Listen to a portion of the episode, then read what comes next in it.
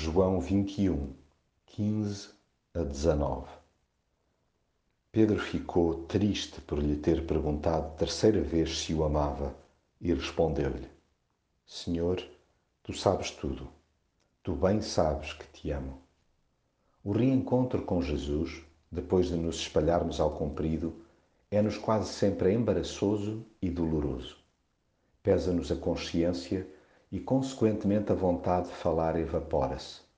Faltam-nos as palavras para justificar o tropeção dado. Não nos atrevemos a falar por falar e comemos em silêncio na Sua presença. Reconheça-se que, independentemente do que estejamos a fazer, é Jesus invariavelmente que quebra o gelo que nós permitimos que se acumulasse no relacionamento com Ele. Quando se dirige a nós, perguntando-nos se o amamos, não é para nos humilhar, mas sim perdoar.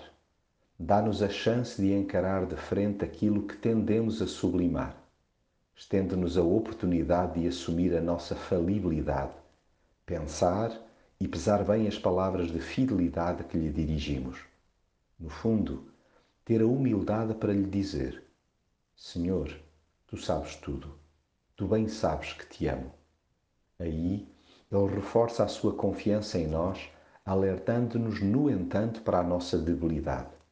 Ele sabe muito bem quais os nossos pontos fracos, mas também a forma como vamos servir até ao fim.